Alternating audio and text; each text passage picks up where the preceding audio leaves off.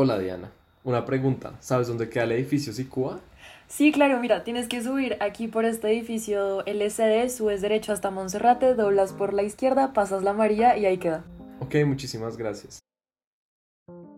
Gaby, pregunta, ¿sabes dónde puedo encontrar la lista de útiles? Sí, mira, tú entras a una cosa que se llama Banner, Andes, y ahí en el menú de estudiante te debe salir todo. Entonces clic en la clase y ahí te sale todo lo que necesitas para eso. Pero te toca revisar por clase, eso sí. Bueno, como muchos ya se imaginan, a pesar de que en nuestra universidad no se ven mucho las primiparadas, no podemos decir que no existen. Si otro estudiante no te hace una primiparada a ti, puede que tú probablemente te la hagas a ti mismo. Así que en este episodio de Full Stackers hablaremos de las famosas primiparadas. Así que, bueno, no sé con cuál primiparada quieran empezar, porque tenemos unas muy interesantes que nos mandaron nuestros compañeros. Pues aquí, si quieren, puedo leer una de las que nos mandaron. Entonces, dice, Iba tarde a una clase y como el pánico olvidé el salón y le pregunté a alguien por ahí y cuando fui al salón entré casi pateando la puerta, agitado y sudando. Apenas hice eso, todos los alumnos y el profesor me voltearon a mirar y hubo un silencio incómodo mientras me miraban todos y yo buscaba alguna cara conocida. Luego vi que los alumnos eran como personas más grandes y vi que el proyecto decía algo de una maestría. Cuando me di cuenta de eso dije perdón entre dientes y sonrojados cerré la puerta y suavemente salí corriendo buscando el salón que sí era. Lo peor es que en mitad del camino me di cuenta que iba con media hora de anticipación realmente y no iba tan tarde como creí. Sí, yo creo que esto pasa mucho, como que el primer día uno no sabe ni siquiera dónde está parado, uno, uno simplemente espera no hacer el oso.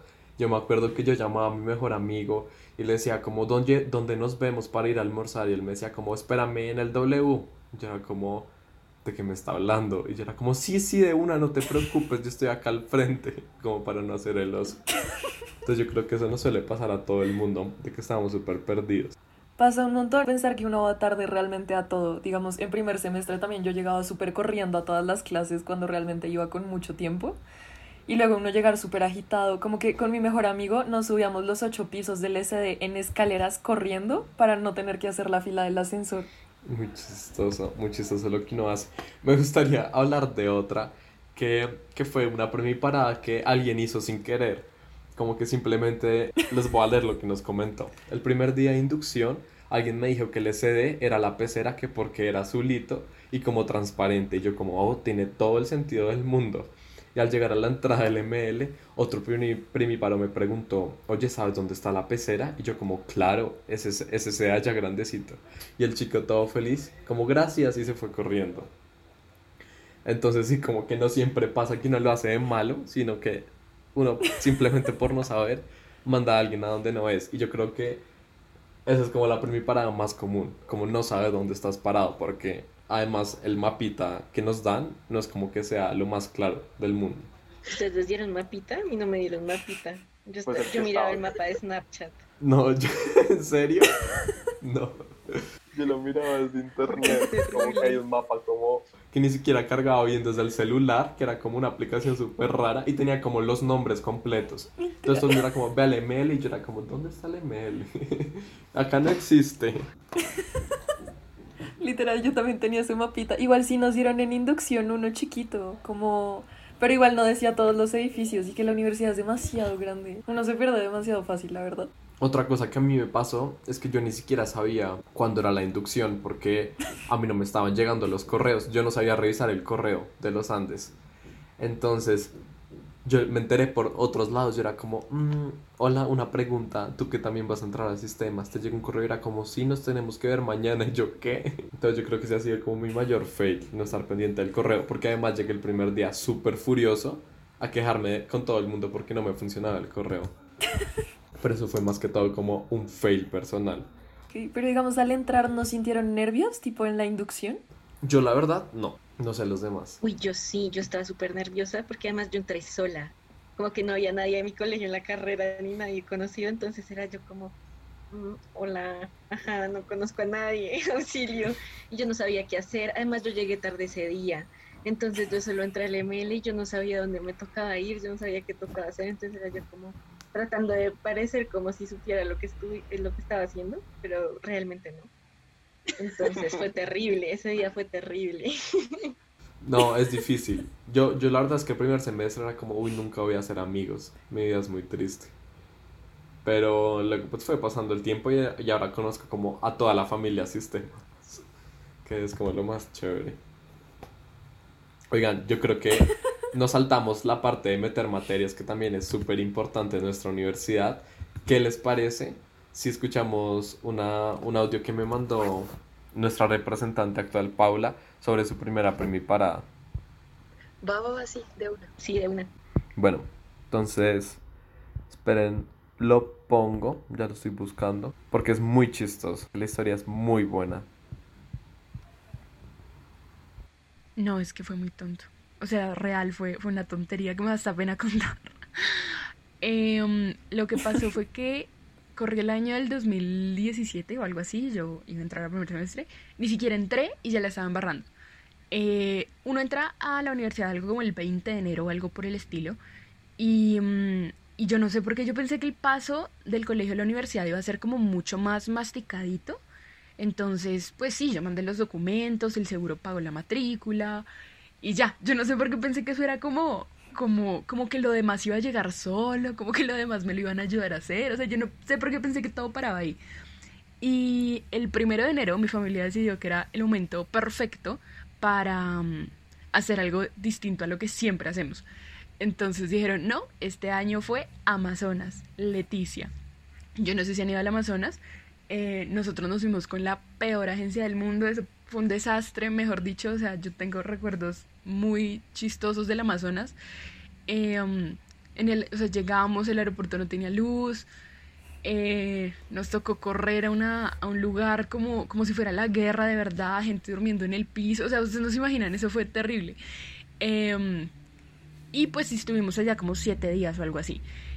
Eh, a lo que voy es que, porque tengo un punto, lo juro, a lo que voy es que no sé si han ido al Amazonas, pero la señal allá es inexistente. O sea, solo donde yo estaba solo entra eh, claro y como en condiciones muy específicas, como muy de noche, en el último piso del hotel, como bajo condiciones demasiado, demasiado específicas. Entonces estaba muy incomunicada durante todo el viaje. Y, y, en ese momento estaba un poco más chiquita, entonces dependía mucho más como de, como así que no tengo celular, el pánico. Y por una mera y pura casualidad, en algún momento estuve en el momento correcto, en el lugar correcto y me entró una llamada. Y yo contesté porque creo que era un fijo, ya ni me acuerdo, contesté y me habla alguien de la universidad y me dice como señorita, eh, hablo con Paula, sí señor, eh, queremos saber si usted todavía va a estudiar porque usted pagó la matrícula, eh, mandó los documentos, fue admitida y no hizo el horario. Y, y yo como, ¿qué? ¿Cómo así? Y me dijeron, sí, no, pues toda la universidad metió horario hace tres días. O sea, como que el cierre de horarios de la última persona de la universidad había sido como dos días antes o tres días antes. Y usted no metió horario. Y yo, pero ¿cómo así? O sea, no me llegó correo, no me llegó nada. Yo pensé que eso iba a ser como mucho más, ¿cómo decirlo? Como más, sí, como más masticadito. Como más de la manito, como más, oye, nene, mira, si se hace el horario. No que nos iban a dar como una fecha ya. Y, y yo estaba confiadísima en eso. Y me dijeron como no, tiene que llamar ya admisiones y registro eh, a pedir que le vuelvan a abrir un turno eh, a ver qué mete. Y así fue. Yo llamé a admisiones y me acuerdo, me contestó Stanley. O sea, Stanley me salvó la vida. Nunca lo conocí. Eh, fui a admisiones y registro alguna vez solo para, para decirle que me salvó la carrera y nunca lo conocí. Eh, fue como una aparición para mí, pero me contestó Stanley. Y le conté a Stanley la historia y, y Stanley me dijo, le voy a habilitar un turno para que, para que se meta y pues meta sus materias. Entonces te imaginarás yo en el último piso del hotel de Leticia, en o sea, encima de un sofá, encima de una mesa, a ver si me cogía la señal. Me burlé de una tía todo el viaje porque llevó su tablet y yo le decía, ¿para qué vas a llevar eso? Y ahí, Dios mío, tablet, ¿para qué te quiero? Y ahí apareció la tablet y comencé a meter horario en una tablet. Súper incómodo, yo no sabía cómo meter eso, eso banner en la versión de web de la, de la tablet es horrible, o sea, mejor dicho, todo mal. Y, mm, y fuera del hecho comenzó una llamadera constante a Stanley a preguntarle cosas que yo no entendía. Entonces era como, o sea, yo me metía a banner y qué, y ahí qué hacía. Entonces, hola Stanley, ¿qué hago? Y Stanley me explicaba y le colgaba. Y luego me metí y no habían cupos. Y Stanley, por favor, auxilio. Ahí el man me enseñó a mandar un conflicto horario y, y logré meter, o sea, en mi primer semestre, lo que pudieron ser, no sé, seis, siete materias, metí como dos. Entonces, por eso yo terminé con Constitución y Democracia a las seis y media de la mañana, em, con huecos de seis, siete horas en primer semestre. Y, y hice esa llamadera una y otra vez a Stanley hasta que como que ya no había más que hacer, o sea, ya lo que pude haber metido lo metí. Em, le dije a Stanley que muchas gracias porque Stanley de verdad estuvo súper pendiente de todo el proceso. Eh, y ya, y eventualmente como que me contestaron los conflictos de horario, supongo que porque era de primer semestre, pero igual yo creo que los coordinadores estaban reconfundidos, o sea, los coordinadores estaban como porque, o sea, ¿qué le pasa a esta china?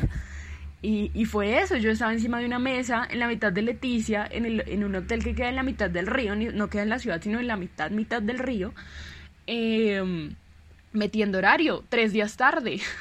Entonces, pues sí, por eso. Igual, no sé por alguna razón, porque hay una magia externa que sabe cómo hacer sus cosas. Terminé con profesores muy buenos de, de sistemas, lo cual fue pues muy interesante a pesar de las, de las circunstancias. pero, pero así fue. Entonces mi primer semestre en términos de horario fue, fue bien, bien desastroso. Esa es la historia.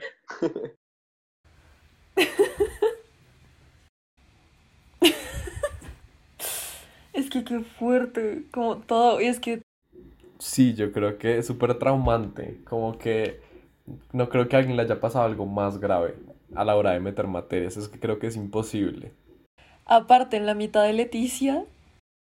No, es que las circunstancias eran increíbles y me recuerda como algo que a mí me pasó, porque yo me acuerdo que yo acababa de llegar de Suiza y yo tenía que meter materias. Entonces, preciso, me estaban visitando mis mejores amigos, entonces yo como no, abrazando. Y pues mi mejor amigo también estudia en la universidad y le digo, oye Luis, una pregunta. Me sale, o sea, yo creo que tengo que meter materias en 15 minutos. Uno, ¿qué hace ahí? Y me dice, ¿no tienes horario? Pues todo mi primer horario me lo hizo mi mejor amigo, que también estudia sistemas, entonces fue muy chistoso porque me, me metió todo a su gusto, ¿no? Como, ay, yo creo que tú deberías ver física en primer semestre para aprovechar el tiempo o cosas así. Entonces fue, fue súper chistoso, fue muy interesante, pero pues yo también estaba súper perdido. Yo pensaba que a mí me iban a hacer todo, pero no. De las cosas que no se da cuenta. y es que también se acuerdan que antes no estaba banner, sino, o sea, como para crear el horario antes de meter materias. Exacto, sí. Eso era horrible. No recuerdo cómo se llamaba el otro, pero me gustaba un montón. Academical. Academical, ajá. Sí, sí me acuerdo. Yo nunca lo usé, porque para mí el segundo semestre creo que ya lo cambiaron. Y pues el primero no metí. Así que yo no tuve que pasar el trauma de, de meter código por código como a las malas en, en banner. No sé, no sé cómo les haya pasado a ustedes. no, sí, también. O sea, sí yo metí como código por código en banner, pero no. Yo no lo viví. Mm, no, a no te tocó. sí, no, pero Academical era cool. También yo recuerdo mucho en segundo semestre que es muy tétrico meter horario y pasan también muchas primiparadas. Yo estaba pensando en hacer la doble con diseño, pero pues no la había metido aún. Entonces, pues mi mejor amigo estudia diseño. Yo dije, pues va, voy a meter una materia de diseño que sea abierta, pues para ir avanzando en materias. Y pues cuando la quería meter ya estaba llena, taller digital. Entonces yo dije, no, pues voy a buscar algún taller, algo, algo de diseño debe ser. Y me salió taller de video pues yo llegué súper tranquila a la clase, éramos, habían cuatro personas en el salón y la profe nos empezó a pasar un papelito que decía como, ¿por qué escogiste estudiar esta materia? Pues porque sí. Y yo ahí como, pues, pues para la doble en diseño. y luego nos terminaron contando que no era una materia de diseño, era una materia de una opción en medios, que ahora es la nueva carrera de narrativas digitales. Y pues por no saber de qué era la materia, por no preguntar aparte, pues termina siendo ya completa la opción en narrativas digitales. Pero eso es una primera que salió bien. sí. No para que nadie pensara que fue un error. Seguiendo toda la opción en narrativas digitales. Literal. Ay, no, muy bueno. Pero bueno, creo que podemos seguir con otra primiparada. Sí. ¿Quién quiere poner? Gaby T. Creo que tenías una súper chévere. Ah, hay una, pues esta es más como de los osos que hace uno cuando es primíparo y le da pena todo, que manda uno de nuestros compañeros. Es Jortica, un oso que hizo con gente más grande. Ahí está. acordar de una que se me hace potente y me la hice yo solito. Estaba en el Z estaba con unos amigos, pero no habían como suficientes sillas en las mesas que estábamos. Entonces yo fui a otra mesa, les dije como, ay, esta silla está ocupada. Y me miraron como raro, pero fue como, no, no, cógela. Y yo, ah, listo. Entonces cogí la silla y la fui a mover.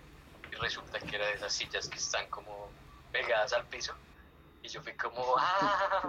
Me fui todo rojo y eh, como con resto de pena porque fue horrible. Ya, No. esa es la historia. Es que eso no se hace. Eso debe ser muy traumante. Yo creo que las personas fueron como, ok, siéntate con nosotros, no pasa nada. Bueno, sí, tienes razón. Y él como va a jalar la silla y fue como, ay, Como también no sé si han visto las monedas que están pegadas en el piso en el S1, ¿No? No. ¿no? mm, Pues es que una semana como de entregas, no habíamos dormido nada, estábamos pasando de largo varios días, pues yo estaba con mi mejor amigo, lo mismo haciendo trabajos, y yo me paré frente a una máquina a pedir pues cosas, y yo escuché como que algo se cayó, entonces yo bajé la mirada, vi una moneda y dije, ah, se me cayó una moneda, y yo intenté recogerla y estaba pegada al piso, pero yo estaba lo suficientemente cansada para no darme cuenta que estaba pegada al piso, ya medio edificio estaba toteado de la risa, y yo como, no entiendo, fue muy chistoso. ay, no, qué feo. No me lo ¡Qué oso! Es que eso es terrible, ¿no? Y además que cuando uno entra, uno es como, no quiero encajar, como, o sea, tiene que parecer que yo ya soy parte de la universidad, entonces a uno le da más pena todo ese tipo de cosas. Porque es como, "Ah, se van a dar cuenta que soy primípara. Yo creo que independiente de lo que uno haga, a uno se le nota como horriblemente que uno es para uno va mirando como hacia el techo todo el tiempo, como qué está pasando en mi alrededor, no entiendo nada. O digamos, algo que es muy cultura uniandina, que es hacerse en el lado equivocado de las escaleras, que todo el mundo te empieza a mirar mal, todo el mundo empieza como, tú qué haces ahí parado, vete por favor. Y hay gente hasta que te lo dice explícitamente como, por favor, muévete. Y uno es como, ay, perdón, perdón. Literal. Sí, O pedir el ascensor en el segundo piso del W. Eso también es súper vergonzoso. Como que nadie te lo explica, pero uno lo aprende muy a las malas. Como que en serio, cuando alguien pide el ascensor en el segundo piso, todo el mundo es como, ¿por qué hiciste eso? Uno mira como, te estoy ¿no? Y las miradas. en vivo. Sí, tal cual. Ay, y yo creo que les quiero contar una que nos mandaron, que es una primiparada muy de sistemas, que son dos primiparadas que le pasaron a esta persona. Y es que no sé si algunos sepan, pero hay un, hay una tecla que se llama insert en los computadores y como que uno piensa que se tiró el computador, como que uno no puede vol- volver a escribir bien, uno no puede volver a, a borrar, a, a moverse, es como horrible. Entonces como que una persona le pasó eso y de tanto estrés apagó el computador y como que se desesperó y le pidió ayuda a alguien hasta que esa persona le dijo como, ay, qué pena, ¿puedo quitar el insert para poder, para poder trabajar bien? Y él como, sí, sí, sí, de una, de una. Y así se lo arreglaron. Además, pues yo creo que acá todos con nostalgia pues recordamos nuestras salas, Turing y, y Guaira. Y pues también nos contó que muchas veces uno no encuentra Eclipse y como que todo el mundo utilizando Eclipse para sus trabajos. Y pues ahora hay un acceso directo, pero antes tocaba buscarlo como en las carpetas más recónditas del computador. Así que yo creo que eso también es muy de sistemas y es muy chistoso. Uy, eso es horrible. Yo lo viví en carne propia, de verdad. Y a mí me daba pena preguntar. Él por lo menos, por lo menos preguntó. Yo no preguntaba, entonces yo estuve unos buenos tres semestres haciendo todo como en computadores del W. Yo no iba a Guaira por eso, porque yo no sabía entrar Eclipse, pero en los del W sí estaba. Entonces yo ya los pedía y hacía todos los trabajos ahí. Ay no, ¿cómo vas a hacer eso? De verdad me daba mucha pena preguntar, era como, no, qué oso, todos seguros saben cómo hacerlo y yo no. Entonces era como, "Ps, yo obviamente sé dónde está Eclipse, jajaja", pero pues no. Eso es muy chistoso. Yo me acuerdo que yo en todos los edificios era como, oye, una pregunta, ¿sabes dónde queda el baño más cercano? Como buscando rutas óptimas para llegar a un baño, porque si no, yo me iba como hasta el ML o hasta el W, que yo sabía dónde estaban los baños de esos dos edificios. Si no, no podía. O sea, me perdía horrible. Uy, sí, por dos, por dos. Yo solo sabía en dónde estaba el del C, porque lo descubrí en los exámenes esos de inglés y matemáticas que uno hace antes de entrar. y yo no sabía en dónde había ningún otro baño, entonces era al único al que iba. Y yo creo que les puedo contar otra también muy interesante que nos mandó alguien muy especial que también está en el equipo de Full Stackers, que es Leo. Entonces dice, mi primer parada es simple. No fue ni en primero ni en segundo, pero es interesante. Para el laboratorio de química me cambié de sección en la primera semana del semestre y como todos en su primer día de lab estuve buscando el salón de clase. Después de encontrarlo pues guardé mis cosas en un locker que estaba abierto, me di la vuelta y entré a un salón. Y, mm, y nada, pues conseguí a mi compañero de lab, duré un mes en el salón, pero el profesor siempre me decía que yo no aparecía en SICUA y yo le decía que era porque cambié de sección claramente. Pues resulta y acontece que el primer día de clase, al darme vuelta después de guardar las cosas en mi locker, entré al salón que no era y nunca volví a verificar el número. Juraba que ese era el salón correcto. Pasado el mes, el profesor fue a hablar con el profesor del salón de al lado y le dijo que tenía un estudiante que no había ido a ninguna clase, es decir, yo. Entonces el profesor se murió obviamente de la risa y pues me hizo bullying el resto del semestre. Pues obviamente como que lo dejó quedarse en el salón, hicieron un acuerdo entre los dos profesores, pero muy chistoso como que pues yo no me imagino que eso pase como todo el semestre en la clase equivocada y que te des cuenta hasta el final. Es que es un fail muy chistoso. No, horrible, horrible. A mí lo que me pasó fue como, en, ni siquiera en primer semestre, en segundo semestre yo tenía física experimental y pues yo iba mirando el horario, como que no me gustaba que me vieran viendo el horario porque sentía que ya era la primípara. Entonces pues yo iba como bajando por el Lleras, mira el horario y soy como, no, si en el B200 no sé qué. Y yo listo, llegué al segundo piso del B, vi una nube de gente y me acerqué a una chica y le pregunté, ¿ustedes son de física experimental, cierto? ella me dijo, sí. Y yo, ah, bueno, aquí está. y pues entramos al salón normal, yo me hice con esta chica, trabajamos súper bien, mandamos el laboratorio. ¿Qué pasa? La siguiente semana pues yo volví normal a clase, pero entonces yo veía, yo iba viendo el horario, miré el número del salón y el salón estaba al revés. Y yo, ve, esto está raro. Pero entonces yo estaba mirando el horario y miraba el salón y yo, pero es que porque todo está al revés, ¿será que lo movieron? Entonces pues igual entré y no vi a la chica con la que yo me había hecho, con la que ya habíamos mandado un laboratorio. Entonces pues yo me hice sola esperando a que ella llegara y luego el profesor también era distinto y yo estaba como, ¿será que me confundí de salón? O sea, este no es mi salón sino el que está al frente. Entonces pues yo le pregunté al profe como, hola, mira, lo que pasa es que me aparece este salón, pero pues yo creo que este no es mi salón sino que yo estoy en el otro.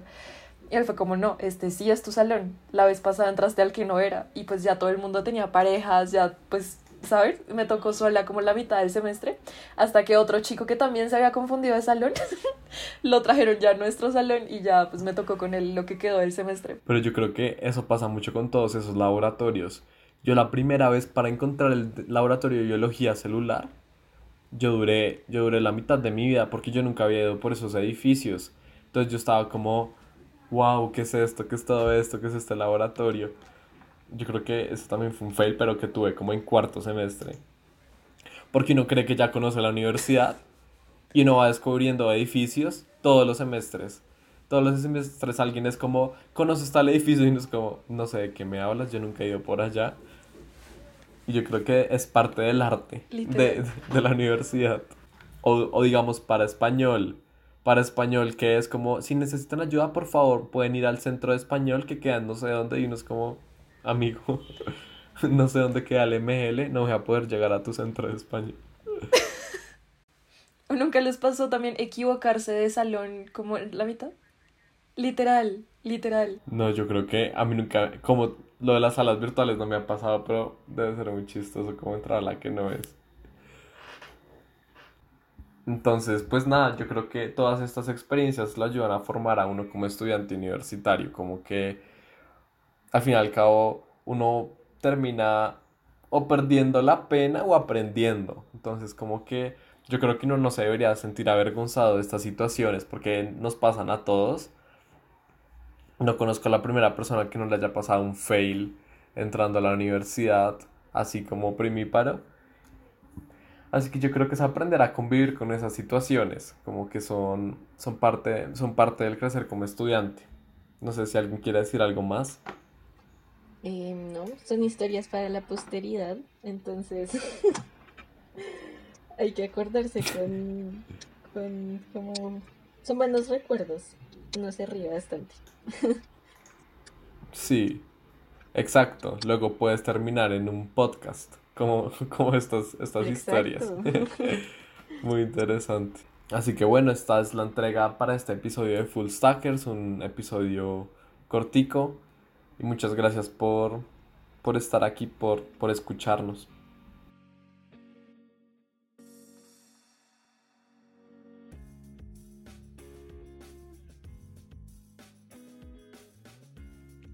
Queremos agradecer a todos nuestros invitados por hacer parte de este capítulo. La música se obtuvo de freemusicarchive.org. La escritura estuvo a cargo de Diana Silva y Leonardo Vázquez. La producción estuvo a cargo de Elina Jaimes, Juan Felipe Rubio, Diana Silva y María Gabriela Torres. La edición a cargo de Diana Silva, Paula Velandia y María Gabriela Torres. La conducción por Juan Felipe Rubio, Diana Silva y quien les habla, María Gabriela Torres. Gracias por escucharnos. Los esperamos en una próxima iteración de Full Stackers.